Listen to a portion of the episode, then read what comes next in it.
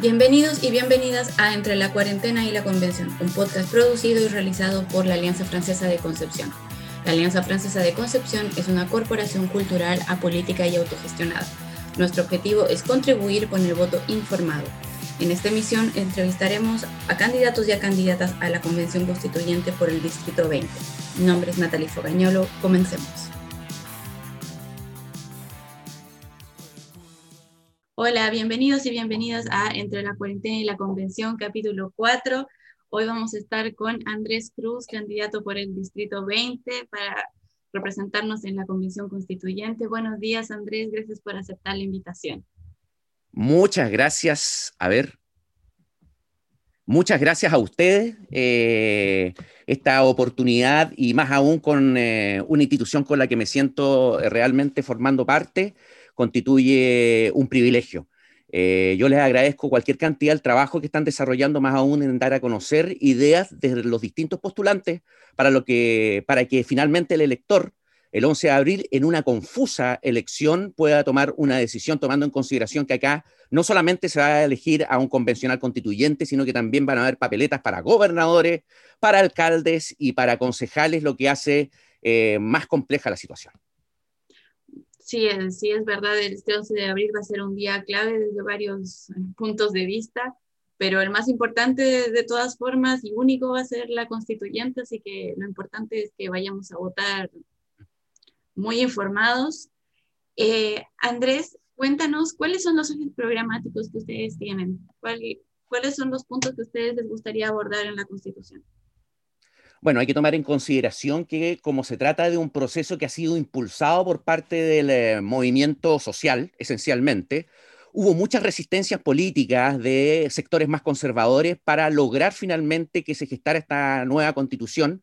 A mi juicio, nosotros, un gran grupo de personas que nos, sentimos identificados con el progresismo, eh, habíamos señalado que la transición a la democracia no iba a terminar mientras no se derribaran ciertos pilares o lastres que arrastrábamos desde la dictadura cívico-militar. Y este lastre, uno de los grandes lastres, es la constitución política de la República, que en Chile, más que establecer un marco en virtud del cual nosotros podamos desenvolvernos, imponía un orden, un orden de carácter económico y social eh, con una alta pero muy profunda desconfianza hacia la participación democrática. De ahí que el concepto era de democracia protegida, más protegida que democrática, en la que se fortalecían determinados nichos o grupos de privilegiados para los efectos de poder, eh, poder finalmente eh, ejercer la soberanía de la nación.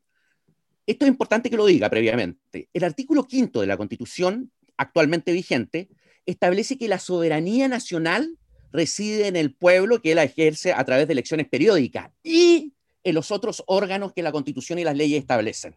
Esto ya es particular. En otras constituciones, y en este caso eh, no voy a negar la influencia que pueden ejercer en uno la constitución francesa y la constitución italiana, eh, la soberanía, si bien es cierto, se mantiene en el concepto de soberanía nacional, y no en eso de soberanía popular. Puedo hacer una distinción muy breve. La soberanía popular es la que ejerce el pueblo. La soberanía nacional es la que nos representa los que fuimos, somos y seremos.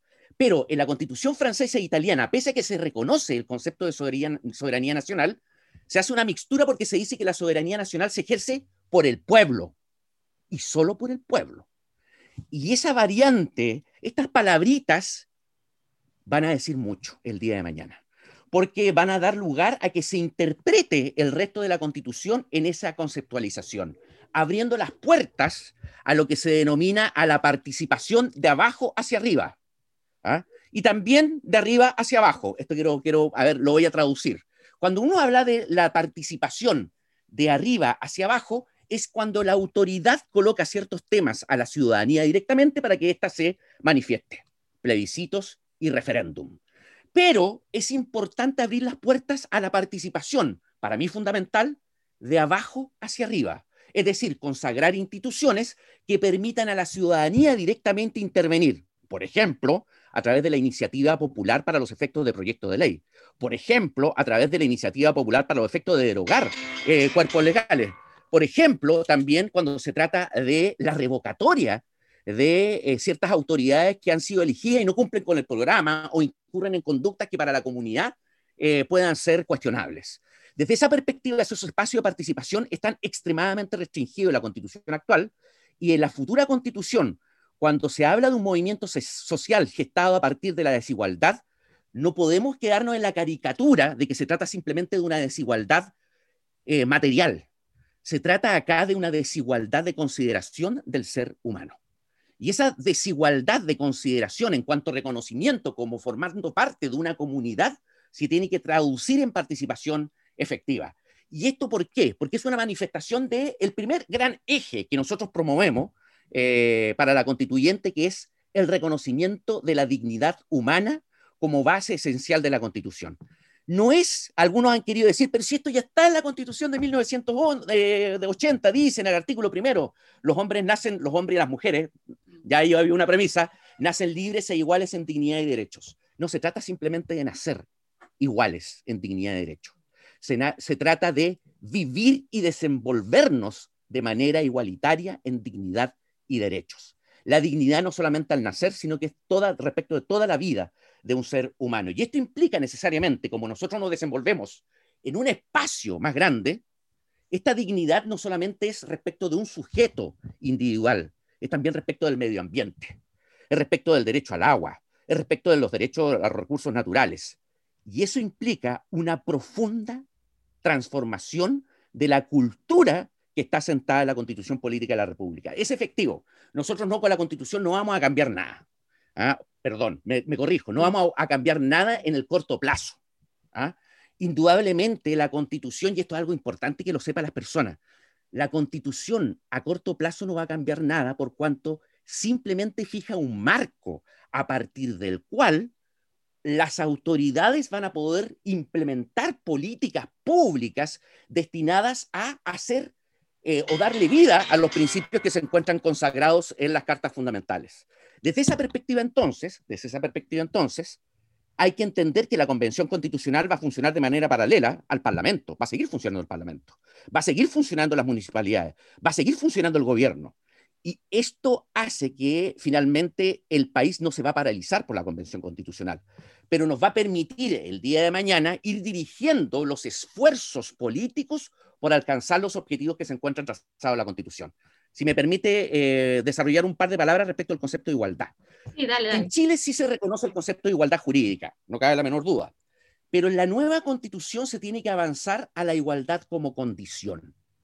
Es decir, uno de los tópicos, aquí hay un filósofo italiano que a mí me encanta, que es eh, Luigi Ferraioli, eh, que señala que la condición en términos, pues, la igualdad en términos de, de, de condición implica que hay que hacerse cargo de dos aspectos.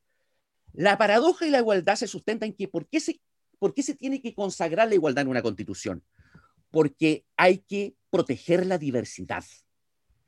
Para los efectos de que ustedes, yo, todos vivamos nuestras decisiones, nuestra sexualidad, nuestros derechos reproductivos, nuestras decisiones filosóficas, religiosas, políticas, nuestro camino hacia la felicidad para ser reconocido como uno diferente dentro de muchos iguales.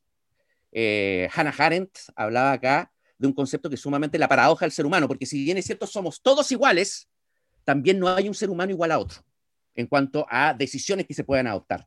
Y esto tiene que ser reconocido en la Constitución. Entonces, este parámetro de igualdad de condición tiene esta primera vía, la igualdad, en términos de la diversidad, del respeto a las diferencias, cada uno toma una decisión respecto de cómo yo quiero ser reconocido en la sociedad, cómo yo quiero vivir. Y respecto a esta perspectiva no puede intervenir ni el Estado ni otro particular imponiéndome qué es una verdad. Las verdades reveladas, las verdades mesiánicas, las verdades absolutas y totalitarias no tienen que tener cabida en una constitución. Pero para los efectos de que esta igualdad trascienda del papel y no tengamos una constitución simplemente con bonitas palabras, tiene que darse la segunda perspectiva de la igualdad, que es la condición previa para los efectos de vivir una democracia efectiva, que es el reconocimiento de los derechos sociales.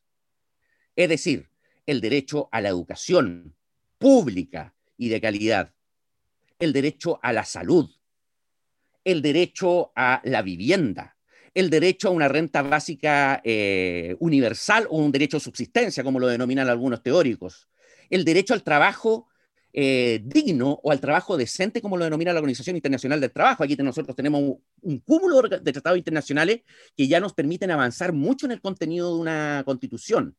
Eh, el derecho, como yo lo manifesté, al agua, el derecho al respeto al medio ambiente. ¿Qué sacamos con tener la más bonita de las democracias si no tenemos un pueblo educado? Si tenemos que hacer rifas para los efectos de poder sustentarnos. Si no tenemos vivienda, tenemos que endeudarnos para los efectos de tener una vivienda digna. Y esto fuera también de otros derechos que no se encuentran consagrados actualmente en la Constitución y que esto constituye una oportunidad para abordarla, como son los derechos digitales. Hay una brecha enorme de personas que hemos visto durante la pandemia que han quedado eh, relegadas a tercero o cuarto lugar por cuanto no tienen acceso a estos derechos eh, digitales. Eso hay que superarlo, hay que trabajarlo para los efectos de establecerlo como un derecho de nueva generación que se encuentra consagrado en la Constitución eh, Política de la República. Y eso sin perjuicio, además, de eh, aspectos vinculados con el derecho al trabajo, como el derecho a huelga, que se encuentra eh, consagrado en la Constitución de 1925, ¿ah? y que obviamente por el espíritu de la Constitución de 1980 se eliminó.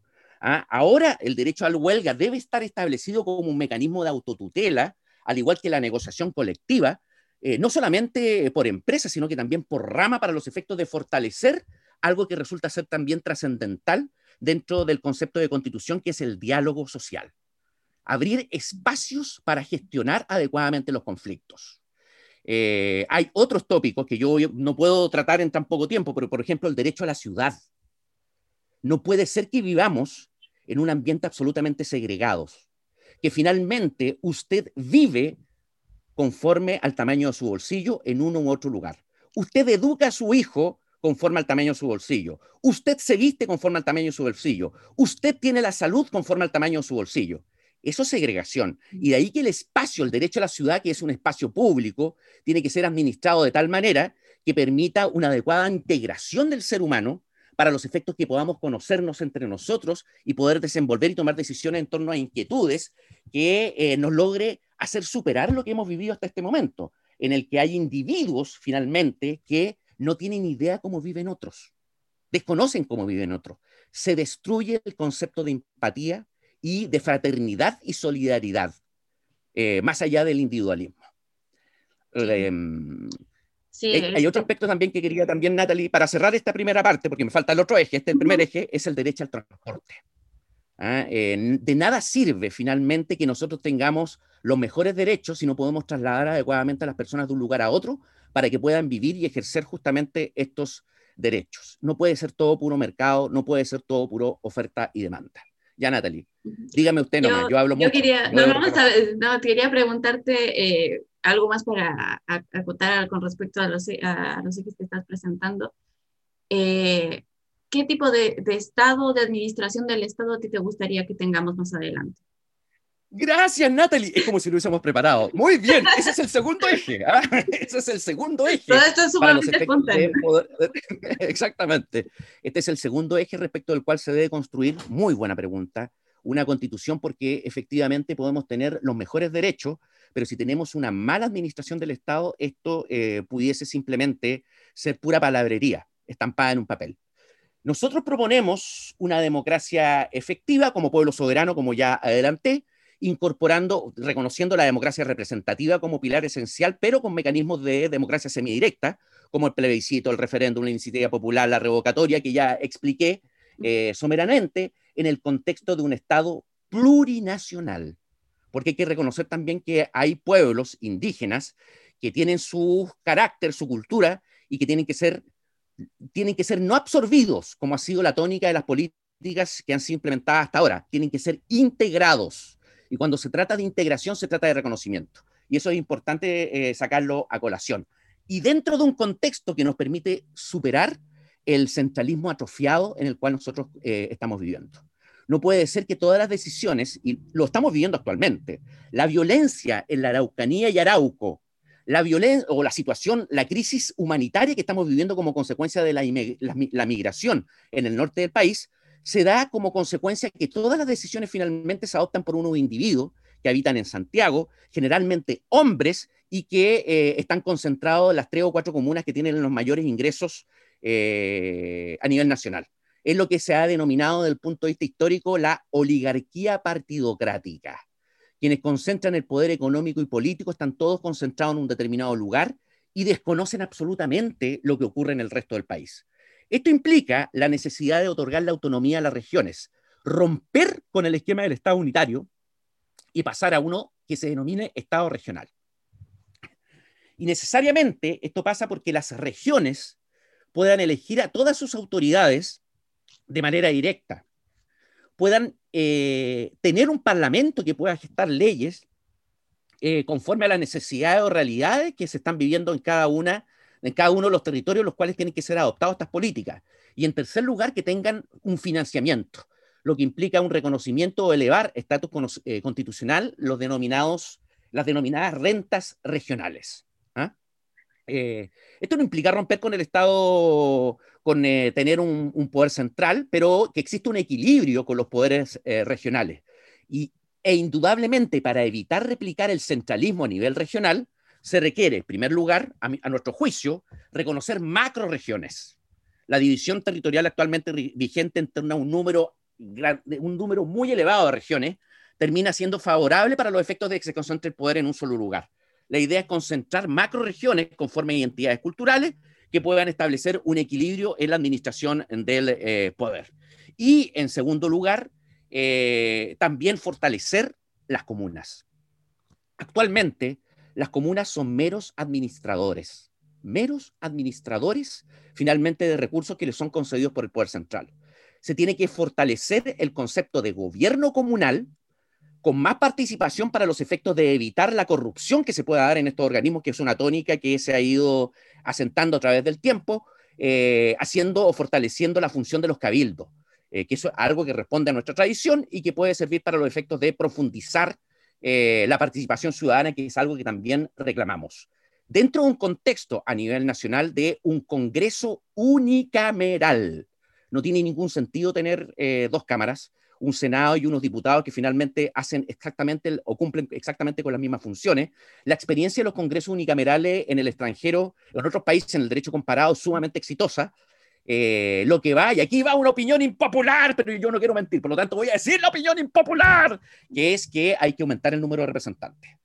Eh, ¿Y por qué hay que aumentar el número de representantes? Porque actualmente eh, existe una brecha muy grande entre el representante y el representado.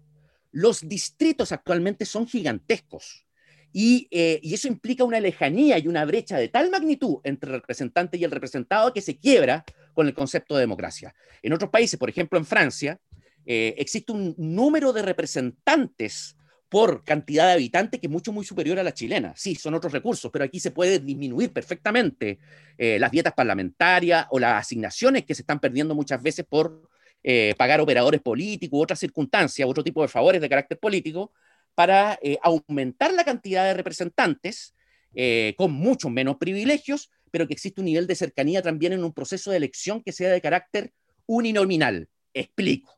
El uninominalismo significa que cada territorio va a elegir a un representante conforme una elección a dos vueltas, nosotros proponemos que sea a dos vueltas, y ese va a ser el representante de la comuna o localidad eh, respectiva, pero con espacios mucho más reducidos desde el punto de vista territorial. Y además, dentro del particularmente con, con la, investigación y estudio que he estado viendo con respecto a los territorios, bueno, eh, uno es que tenemos poco conocimiento a qué distrito precisamente pertenecemos y que está dividido completamente al azar. Para mí es una sorpresa que Coronel y Lota no pertenezcan al mismo distrito y me van a perdonar los latinos y coronelinos, pero viven juntos.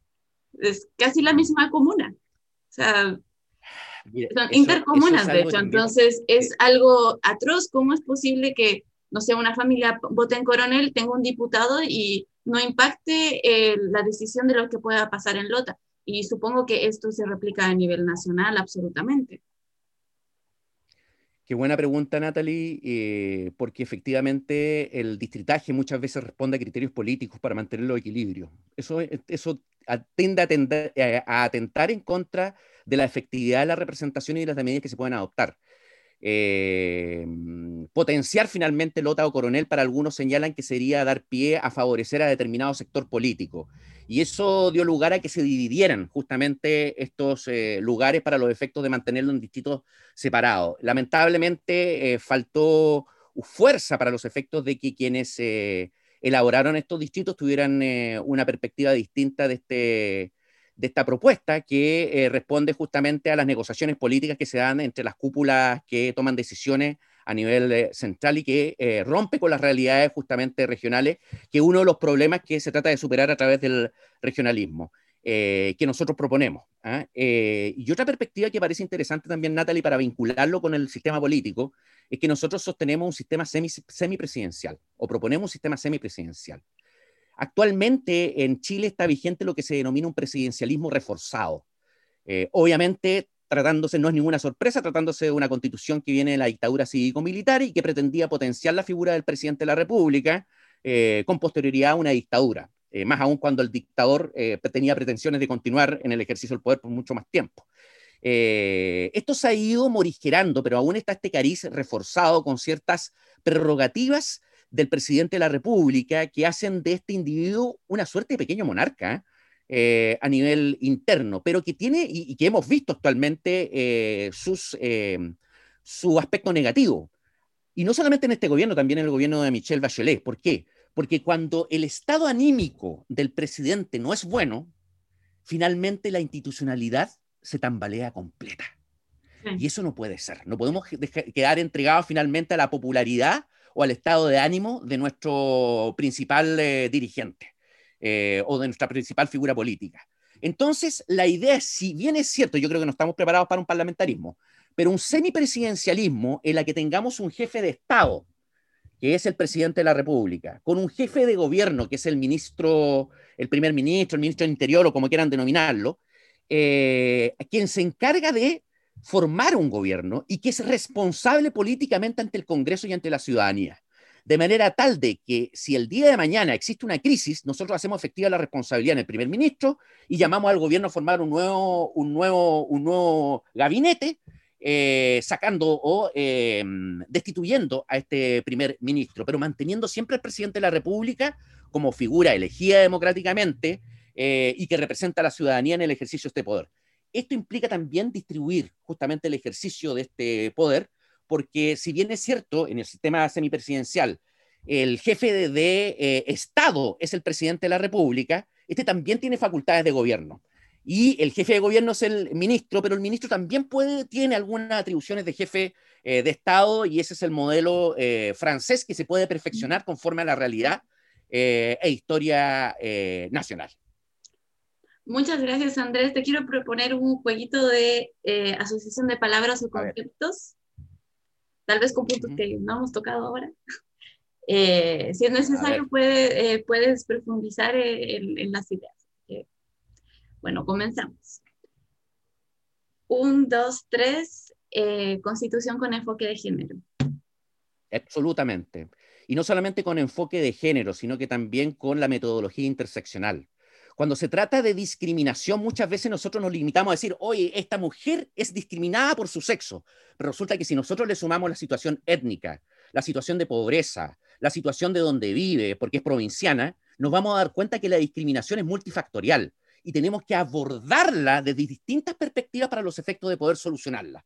Indudablemente, constitución con perspectiva de género y mucho más. Muchas gracias. Eh, cultura y patrimonio como derecho consagrado en la Constitución. ¿Es posible? Absolutamente. No es solo posible, es necesario. Fíjate tú que eh, una de las perspectivas filosóficas que se adoptan o que se, y antropológicas dicen que una de las grandes diferencias que nosotros tenemos con otros eh, mamíferos o con otros seres vivos inclusive es la cultura. Nosotros podemos desarrollar ese concepto de cultura. Tenemos la posibilidad y la oportunidad de desenvolver el arte, el lenguaje, la comunicación desde distintas formas. Si no hay cultura, no hay ser humano. Es fundamental que esté reconocida la Constitución.